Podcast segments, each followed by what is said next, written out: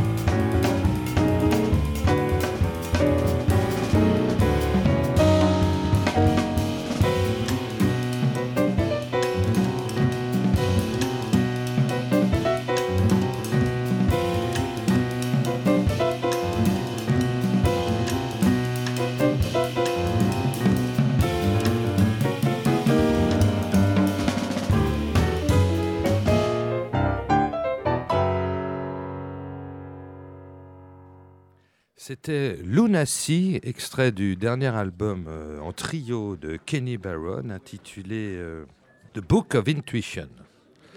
Alors, euh, Kenny Barron, j'aurais aimé savoir pourquoi vous avez intitulé votre album The Book of Intuition. Est-ce que c'est, ça serait pas par hasard une définition du jazz? Um, we want to know why did you call your latest album Book of Intuition, and uh, is it a definition of jazz in your eyes? Well, actually, it's a little less complicated. Uh, it's it's not my title. The title was actually given to me by uh, uh, uh, the producer Jean Philippe Allard from uh, Universal, and when he suggested it, I, I fell in love with the title. So. Uh, uh, I can't tell you exactly what it means, you know, but it just it sounds very esoteric, it does. It you know. So, and I really like it. So, So that suited you. yeah, suited me. Yes. Bon, en fait, il dit que c'est moins compliqué que ça parce que c'est pas une recherche qu'il a fait super profond, parce qu'en fait, c'était le titre qui a été suggéré par euh, le monsieur, donc euh, le producteur de Universal. Jean-Philippe oui. Jean-Philippe Hollande qui, a- qui a suggéré le, le titre et du coup euh, Kenny est tombé amoureux du titre. Oui, ça vous convient. Donc oui, ça lui convient. Il It's adore le okay titre. for you, this title. Yes. I love Yeah, I love okay. it. Il aime et puis euh, c'est très ésotérique, donc euh, il adore euh, le, le- le feeling que ça peut provoquer. euh, voilà, même si c'est pas lui qui l'a choisi. Donc là, vous êtes un- en trio donc avec euh, deux musiciens, donc euh, euh, Kiyoshi Kitagawa à la contrebasse, qui est japonais, et Jonathan Blake, qui est batteur. Et donc ça fait un petit moment déjà que vous tournez avec ce trio? Here you're with uh, two musicians, so you're forming a trio tonight. Mm-hmm. Um, we have, uh, I can't pronounce his name, Kyoshi Tiagano, is that right? Kitagawa, Kitagawa and John Blake.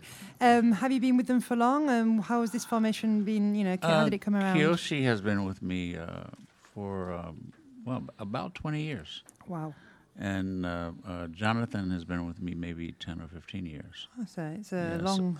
Long, yeah, long time. So, uh, and I actually knew Jonathan's father, who was a wonderful jazz violinist. So I used to play with his father Okay. uh, many years ago when Jonathan was very young. Ok, donc en fait, il- ce, trio, il les connaît depuis très longtemps. Donc avec euh, Monsieur, encore une fois, j'ai oublié la prononciation. ça fait euh, comment il s'appelle? Ki- Kitagawa, donc ça, Ça fait fait 20 ans qu'il est 20 avec ans, lui. oui. Et Jonathan Blake, ça fait 10-15 ans qu'il joue avec lui. Mais ce qui est intéressant, c'est qu'il a joué avec son père, qui était euh, un violoniste de jazz euh, connu, euh, avec lequel Kenny avait déjà joué auparavant. Donc ça, c'est sympa de transmettre les deux générations. Alors parce qu'il y a un écart générationnel entre vous et ces musiciens, mais vous, quand vous avez démarré, vous avez aussi joué avec des grandes figures qui étaient plus âgées que vous, comme, comme Stan Getz, Dizzy Gillespie, Youssef Latif. Et c'est important pour vous la transmission comme ça, de jouer avec des, des gens plus jeunes? Um, we could say there's a certain generation gap between you and your musicians on stage tonight. Um, but you yourself, when you started off, you played with older musicians like such as Diz, um, Dizzy Gillespie and, and other names that Lionel mentioned. Do you feel it's important as well to be able to learn from and then you yourself transmit knowledge? Is this um, like a cycle for you? I think it is. You know, I like to play with the younger players because I can I can learn from them, and also they have a different kind of energy, and hopefully they can learn something from me. I don't know what, but they can learn something from me. You know, just from the experience that I've had. You know, so I will always use young players. Okay, and how did what did you what was what was it like for you for your experience when you were younger? Well, it was the same thing. You know, mm. I, I, I learned a lot working with Dizzy, and uh, because for a long time, many years, I was always the youngest guy in the band. Okay. now I'm getting, getting to be the oldest guy. In the band, so, so, but uh, yeah, it goes back and forth. You Goes know. back and forth. Yeah. Oui, donc c'est un cycle. Donc il dit en plus que lui, il apprend de ces musiciens jeunes, qui est très intéressant, parce qu'ils apportent aussi une nouvelle, genre, une nouvelle énergie. Donc c'est une autre énergie, c'est une nouvelle énergie. Et donc il espère qu'eux, ils, appre- ils apprennent de lui, mais surtout euh, de son expérience, par exemple. Mais lui, il, il dit un truc très intéressant, que toujours, il va prendre des musiciens plus jeunes que lui. Il va toujours prendre des jeunes, parce que c'est quelque chose de très enrichissant, très important pour lui. Et puis, comme, comme Lionel a dit, comme tu as dit, donc euh, c'est la même chose pour lui quand il a appris beaucoup de choses de Dizzy Gillespie et les autres personnes que tu as citées. Euh, et à l'époque, c'était toujours le plus jeune dans le groupe. et maintenant, c'est le plus âgé, donc the oldest. Now, the youngest before. Et du coup, euh, il dit c'est un cycle et euh, back and forth, donc c'est les allers-retours entre générations et on apprend euh, les uns et les autres. Mais moi, je pense que vos musiciens, ils, vont, ils doivent apprendre beaucoup quand même de vous, parce que vous, vous faites de l'enseignement, c'est quelque chose de très important dans votre carrière, d'enseigner. Et, et, du coup, pour eux, c'est une leçon de jazz en permanence de jouer avec vous. You said, I'm sure your musicians learn a lot from you, and you're, you're a teacher as well, and you teaching music mm. has been a big part of your career. Um, can you tell us a little bit about that and how you feel that people, you know, learn from you? Uh, well, I've been doing it since I first started teaching in 1973. Hmm. Wow. At uh, before I was born. Yeah. at uh, Rutgers University, and uh, it was one of, one of the first jazz programs. Okay. But anyway, I think it's important uh, uh, to be in that kind of situation to have older people that mm. you can mm. learn from. And so I, was, I, I, think I've, I've helped a lot of people. I, I, like, I would like to think that I have. Yes. And I've had some really great students. Uh, uh, uh Terrence Blanchard was a student of mine. Uh, uh, Ralph Peterson, the drummer, was a student okay. at, at, Rutgers. I, I, teach now at Juilliard, and I have oh wow, and uh, had uh, like Aaron Parks was a student at well at Manhattan School of Music. Aaron Parks was a student of mine. Gerald Clayton, uh, the son of bassist John Clayton, was a student of mine. So I, I would again, I would like to think I've had some sort of impact. I think you have, yes. and do you teach multi instruments? Then, obviously, multi instruments. You teach all types of instruments? No, no, just piano. No, just piano. Just okay. piano, yeah. Okay. That's hard enough. Because when you say you have students like bassists and everything else, I, I was wondering if the, do they come and do the piano with you as well? I, I, have had, yeah. Well, for instance, uh, uh, Terence Blanchard was a wonderful pianist. Yes. Okay. Ah, okay. And um, do you still teach now? I do now, yes. Oh, wow. Still. So you've been going, what, 43 years now in teaching? Yeah, that's a long time. C'est très intéressant. Ça fait 43 ans qu'il enseigne. Il a commencé en 1973 avec les euh, universités. Et en fait, il a commencé là dans le programme de jazz il a toujours, euh, il a toujours enseigné, c'est quelque chose qu'il aime et il espère qu'il a aidé beaucoup de gens à travers les époques. Euh, il a eu des élèves tels que Terence Beninger, euh, Ralph Peterson, il a enseigné à Juilliard et aussi Manhattan School of Music. Il a eu Aaron Parks, um, il a eu aussi Gerard Clayton, Gerald Clayton, et, qui est le fils de John Clayton. Mm. Et du coup, en fait, il a eu beaucoup de gens entre ses mains. Et en fait, c'est monsieur quand même impressionnant que ça fait plus de 40 ans qu'il enseigne. Il enseigne encore aujourd'hui, alors que je pense que monsieur, il, euh, Kenny Brown, il a 70 ans. Donc, 73. 73 ans, donc c'est impressionnant. 73 soon. 73 soon. You're still going, still teaching. It's amazing. It's very oh, impressive. jazz keeps you young. Jazz Euh, ce soir, vous jouez en trio. Est-ce que pour vous, c'est la, formule parfaite, le trio? Parce que vous avez aussi des expériences en piano solo, vous avez fait beaucoup de duos, vous avez joué en quartet, en quintet, dans énormément de formules. Mais est-ce que le trio, c'est quelque chose que, que vous privilégiez? Is the trio the perfect combination for you? You've played in quartets and quintets before, but would you say that was the uh, ideal um, combination? Uh, actually, I like all of it for different okay. reasons. Yeah. Um, I like playing with the trio. Uh, with the trio, I, I, it's it's more or less all on me, but not not all on me. But uh, you know, I mean, we do share. Yes. uh, but what happens with if I use a quartet or quintet, I, I do more original music. Okay. Yeah, so that allows me to concentrate more on writing. Oh, I get you now. Okay. Yeah. That's interesting. En fait, il dit qu'il aime tous, en fait, trio, car, euh, quartet, euh, quintet, mais euh, que, et pour des raisons différentes. Mais par contre, quand c'est un trio, plus de pression est sur lui. Ça veut dire et c'est lui qui doit, entre guillemets, briller ou prendre le plus de la musique. Et quand il joue dans les quintettes ou des quartets, il a plus de temps pour écrire d'autres musiques, en fait, pour faire plus de musique originale, parce qu'il a plus de temps, parce que pas tout, les, tout est concentré sur lui. Ça, c'est intéressant comme réponse, de dire que plus qu'il y a plus plus que j'ai du temps pour, euh, pour faire autre chose. Alors justement, va, je sais que vous avez aussi beaucoup joué en piano solo. On va écouter tout de suite un, morceau en, piano solo que vous avez enregistré il y a 20 ans, en 1996, qui s'appelle Shibui.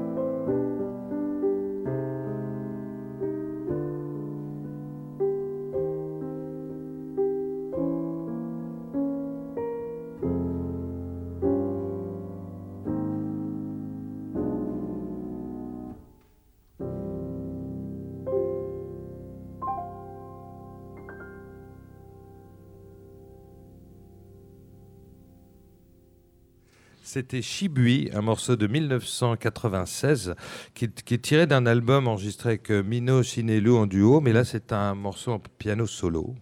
Et alors moi, je vous avais vu sur scène à Paris dans un exercice très très difficile en piano solo à l'église Saint-Germain-des-Prés, euh, au festival Saint-Germain-des-Prés, et c'était très difficile de jouer dans ce lieu parce qu'il y a beaucoup d'échos. Et, donc, vous, dans votre style de piano, y a, vous faites quand même beaucoup de notes parce que vous venez du bebop, vous, venez de, vous êtes un fan de, Bud Powell, par exemple. Et, c'était compliqué d'adapter votre jeu à ce lieu. Vous pouvez me raconter si vous avez un souvenir précis de ce concert? Um, Lionel saw you play um, in the festival in the church of uh, Saint-Germain-des-Prés, ah, yeah, 1996, 96 Non, non, ah, non, non. Il y a 5-6 ans. Yeah, 5-6 ans, 5 or 6 years ago. Mm. And he said, was it, he asking you if it, is it difficult to play in that kind of place because it's so echoey and your style of, pia- of, piano playing is a lots and lots of notes because you're obviously influenced by bebop and other styles as well. And what, what's it like playing in that kind of acoustics? Uh, it was difficult. Yeah, yeah. yeah. it really was difficult because the sound kind of bounces back at you. Yeah. You know, yeah. so uh, um, yeah, you play something and then you hear it a second later. you know, so but I mean, you adjust after a while, but it's it's not the most comfortable place. No, it might play. be impressive, but not the most. C'est un bon souvenir pour vous. Is it a good memory for you there, playing in oh, church? Yeah, yeah. yeah in the, the in that festival. Yeah, it's a very historic place. Yes. Oui, effectivement, c'est très difficile de jouer dans ces conditions parce qu'on fait une note, on l'entend une seconde plus tard. Donc, si tu fais tout un concert comme ça, c'est un peu, un peu difficile de se concentrer. Mais par contre, bien sûr, euh, c'est très impressionnant de jouer dans un tel cadre. Oui, c'est vrai que c'était magnifique. Alors, euh, vous avez aussi beaucoup joué en duo. Hein, notamment récemment, il y a eu un disque avec euh, Dave Holland, votre ami Dave Holland, contrebassiste, un très beau disque en duo. Et puis vous avez là, on parlait, j'évoquais tout à l'heure le disque avec Mino Shinelu, qui est en duo aussi. Puis alors il y a eu les fameux duos avec Stan Getz à la fin de la vie de Stan Getz. Alors vous avez été un long compagnon de, route de Stan Getz, parce que vous avez joué avec lui depuis les milieux des années 70, dès le début. Et puis, puis par plusieurs périodes, mais surtout à la toute fin de sa carrière, vous étiez tout le temps avec lui, auprès de lui, en quartet. Et puis il y a eu ces, concerts fabuleux du, Café Montmartre. 3, 4, 5, 6 mars 1991 en duo et Stan Getz est mort trois mois après. Donc c'est vraiment un, témoignage testamentaire magnifique et extrêmement poignant. Qu'est-ce que, est-ce que vous pouvez dire quelques mots là-dessus? Um, obviously, you've played in a lot of duos as well um, over the years. Recently, um, with Dave Holland and the album we've just the song we've just listened to. But you also played a lot with Stan Getz in the seventies, mm, right. and also towards the end of his career. And in '91, you did a series at the Café Montmartre in Paris. Right. And, no, no, in um, Copenhagen. Uh, Copenhagen. Sorry, in Copenhagen. Mm. And um, you uh, played with him, and he unfortunately passed away a few months later. What was it like playing and spending so much time? time with with Stan Getz. Can you explain to us that experience? Yeah, it was really uh, uh, quite beautiful playing with Stan. Um, uh, one of the things that I was impressed with is, first of all, is his, uh, his lyricism. He's such a ah. lyrical player. Mm. And he can, he can play a ballad and make you cry. Oh. You know, mm-hmm. and then he had that uh, uh, really beautiful sound. Yes. The sound of his horn. It was his name, The Sounder. yeah, yeah. yeah. yeah. So uh, it was quite quite an experience for me. And how on the being on the road with him quite a lot as well. Did you obviously did you form a friendship and a close friendship? Or? Uh, we, well, we weren't close, close, yeah. but we were we were we were. Uh, comrades or colleagues. Mm, mm, you mm. know, we were definitely colleagues. Le, le, fait que ce qui, qui ce soit ses tout derniers concerts que vous avez fait avec lui, qu'il était très très malade puisqu'il est mort donc je le répète, trois mois après, il y, y, avait un côté très très poignant, comme s'il donnait tout ce qu'il avait de lui-même dans ses concerts. But there was was there a sense of because obviously he died not long after those concerts you did together, and he was quite ill, and it was very touching and profound. Was did you feel that kind of sense? This was kind of the last kind of show for him, and how did uh, that feel? Was it emotional? Actually, I didn't feel that. No, okay. No, no, which is kind of strange because uh, it turned out that it was. Um, ah. Uh, because you didn't know, or because no, I didn't know. Okay. I know he, he mm. complained about feeling kind of ill. Yeah, he didn't feel at his best. So we actually had to. We were supposed to play at uh, Montmartre for three nights. Mm. You know, the duo. Yes. And he couldn't finish the, the third night. Okay. Yeah, yeah. So Uh, he kept saying his stomach was felt like it was on fire. Ooh, okay. And then we had another night, uh, actually here in Paris, and uh, uh, he couldn't really play that much. So I wound up taking most of the solos, you know. Yes. And uh, that was the last time I saw him. Oh là là. It was here in Paris, Okay. and uh, he died. That was in a March, I think, and then I think in June he passed away. Oh, donc yeah. uh, you had some Yeah. le- le- memories with him just before. Donc en fait, c'était très belle expérience de jouer bien sûr avec Stan Getz. C'était un lyriciste de la musique dans le sens où il pouvait vraiment faire des ballades très émotives et euh, pouvait faire pleurer quelqu'un avec son son, euh, avec son son de, de horn. Euh, après, il a passé donc effectivement cette petite tournée avec Stan Getz avant qu'il ne, ne, ne, ne passe. Par contre, ils n'étaient pas amis, ils étaient camarades, ils étaient collègues de musique. Euh, et en plus, euh, avant de mourir, Monsieur euh, Kenny Barron ne savait pas qu'il était malade en fait. Il ne savait pas du tout qu'il était à ce point. Il sentait qu'il n'était pas très bien.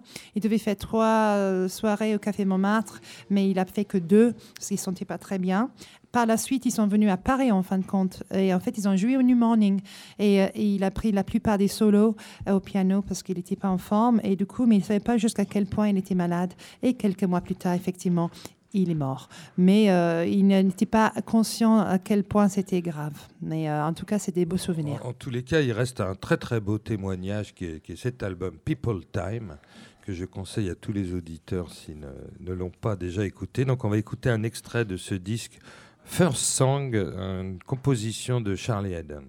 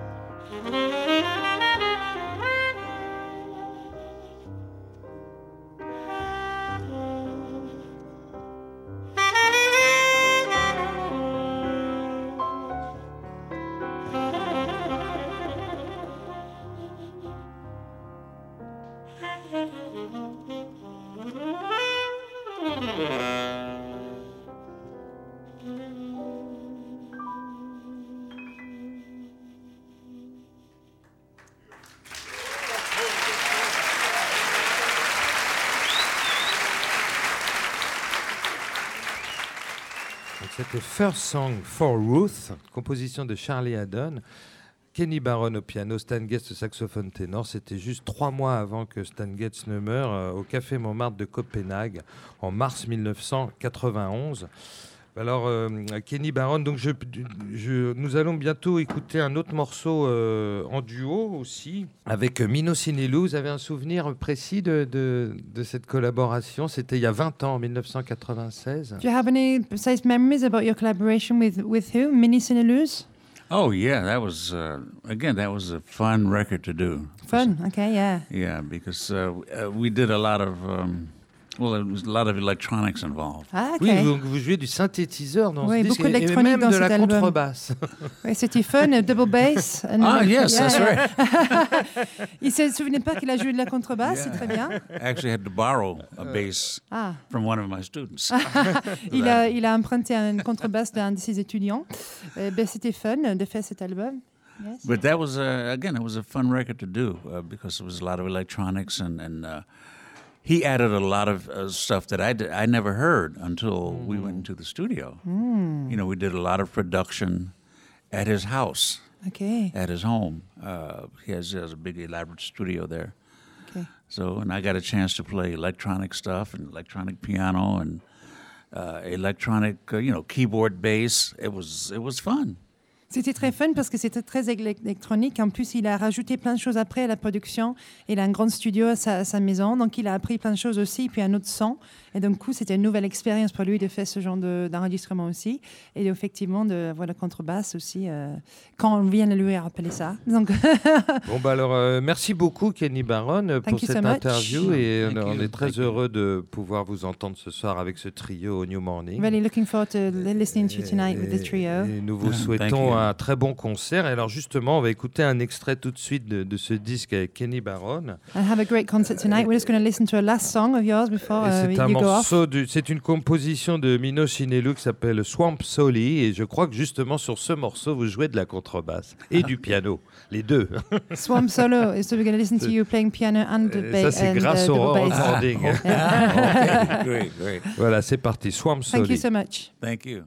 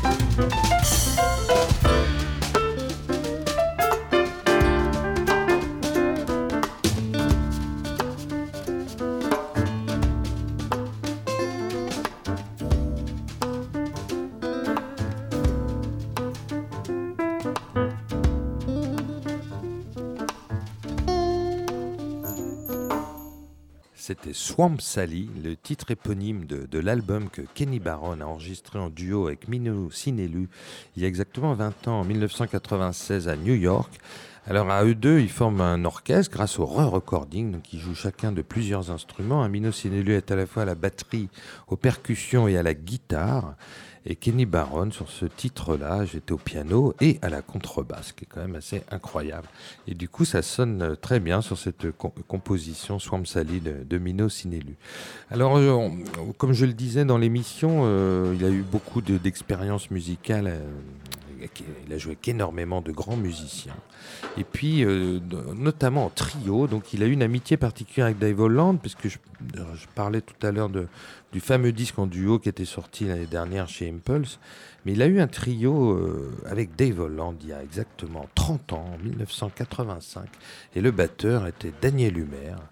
Et c'était un trio assez extraordinaire. On va écouter tout de suite le titre qui ouvrait l'album qui s'appelle Scratch.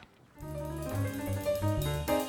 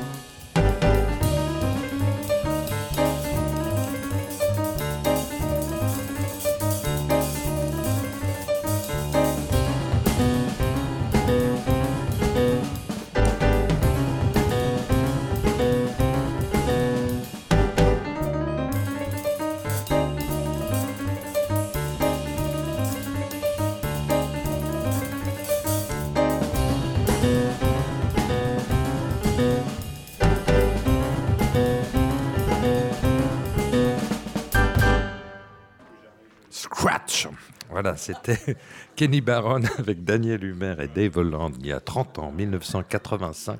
C'était une composition de Kenny Barron et bah oui, il y avait une superbe énergie. Mais cette énergie, 30 ans plus tard, Kenny Barron l'a toujours. Nous avons assisté au balance tout à l'heure du concert qu'il va nous donner au New Morning et avec son, trio actuel composé de, de, Kyoshi Kitagawa à la contrebasse et Jonathan Blake à la batterie. Alors Jonathan Blake, c'est un batteur euh, vraiment impressionnant.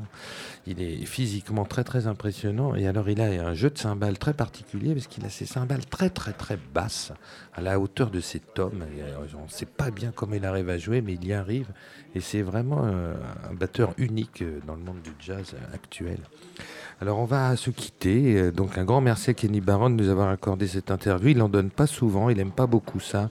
Il a joué le jeu, il a été formidable, très élégant, très classe comme monsieur et on le remercie euh, vivement. Et puis un grand merci à Rebecca Dry qui a assuré euh, la traduction simultanée.